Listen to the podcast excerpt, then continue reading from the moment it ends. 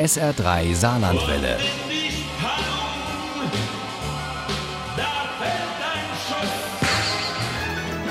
Der Krimi-Tipp.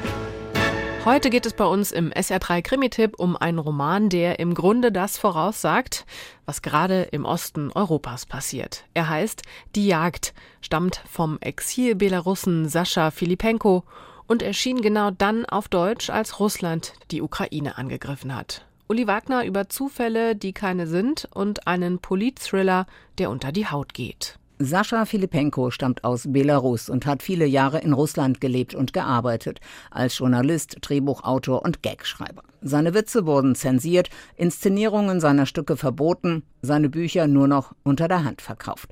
Obwohl er kurz vorher noch preisverdächtig war. Aber er hatte sich mit den Mächtigsten angelegt. Zum Beispiel mit Die Jagd, das 2016 bereits im Original erschienen ist.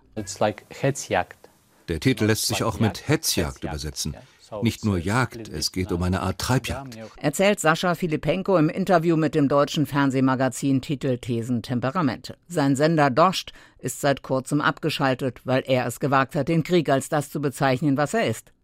Der Gejagte in diesem Roman ist Anton Quint, ein junger, äußerst engagierter Journalist, der gerade Vater geworden ist, seine kleine Tochter abgöttisch liebt und sich auch beruflich auf dem richtigen Weg wähnt.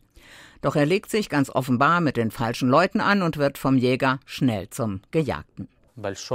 Ich wollte zeigen, wie dieser gewaltige Druck oft nicht nur sie selbst trifft, sondern auch ihre Familie, dass auch Unbeteiligte leiden. So erging und ergeht es auch Sascha Filipenko. Der hat 2020 mit seiner Familie Russland verlassen, lebt seither mal hier, mal da, meist in West- oder Nordeuropa. Sein Sohn fragt immer wieder Papa, wann gehen wir zurück? Aber der fürchtet, dass er noch nicht mal zur Beerdigung seiner Eltern wird zurückkehren können, erzählt er im ARD-Interview. Und über sein Heimatland sagt er: In Belarus leben wir in einer dystopischen, grotesken Tragikomödie. Und Russland bewegt sich mehr und mehr in dieselbe Richtung. Für mich steht fest, wenn man in diesen Zug nach Dachau einsteigt, dann wird man nicht in Disneyland ankommen. Der junge Vater Anton Quint hat über jene recherchiert, die die Völkergemeinschaft gerade besonders im Blick hat. Über Oligarchen, die sich bereichert haben, mit Putins Gnaden an Schaltstellen sitzen und, bis auf wenige Ausnahmen jede Wendung, die der Präsident vollzieht, mitgehen und mitfinanzieren. In die Jagd ist Volodya Slavin ein solcher Oligarch. Er hat politische Ambitionen, hält die Demokratie für völlig ineffizient und verkündet, er verfüge über keinerlei Immobilien im Ausland. Sein einziger Reichtum sei das heilige Russland. Die Kinder lachen. Mamas Miene verdüstert sich. Denn die ahnt, dass es bald vorbei sein wird mit Deutsche Vita, den Nachmittagen auf der Yacht und dass künftig Russland statt Côte d'Azur angesagt ist.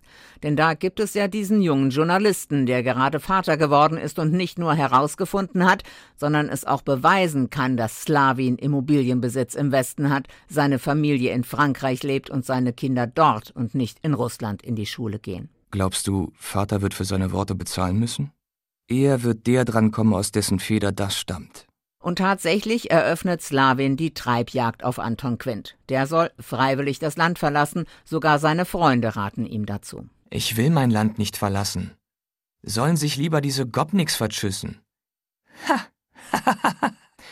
Die ganze Geschichte dieses Landes läuft darauf hinaus, dass das Geschmeiß Menschen wie dich hinausekelt. Und du erwartest, dass sich das plötzlich ändert?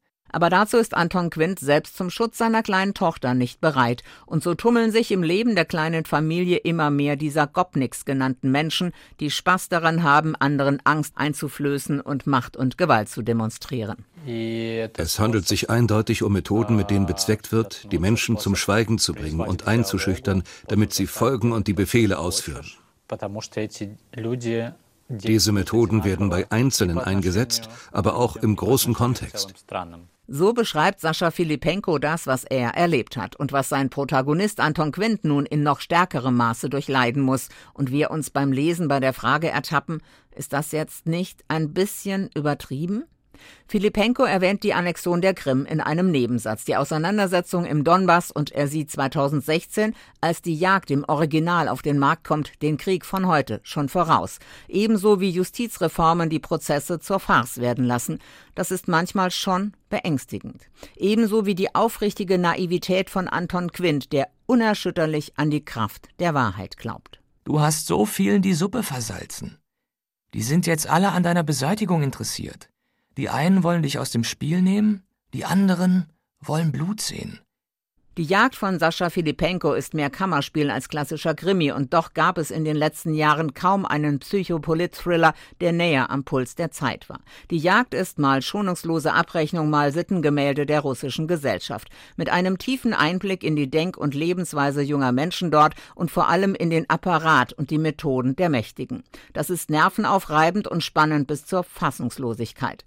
Die Jagd von Sascha Filipenko ist sicher kein Buch zum Entspannen, aber eins, das man unbedingt gelesen haben sollte. Die Jagd von Sascha Filipenko ist bei Diogenes erschienen. Das Buch hat 288 Seiten und kostet 23 Euro. Das E-Book gibt's für 19,99 Euro. Die Jagd gibt's auch als Diogenes Hörbuch für 9,95 Euro zum Download mit Nils André Brünning als Erzähler. Daraus stammen auch unsere Zitate. Ohne Krimi geht die Mimi nie ins Bett. Für Mimi und andere Krimi-Fans. SR3 Saarlandwelle. Hören, was ein Land fühlt.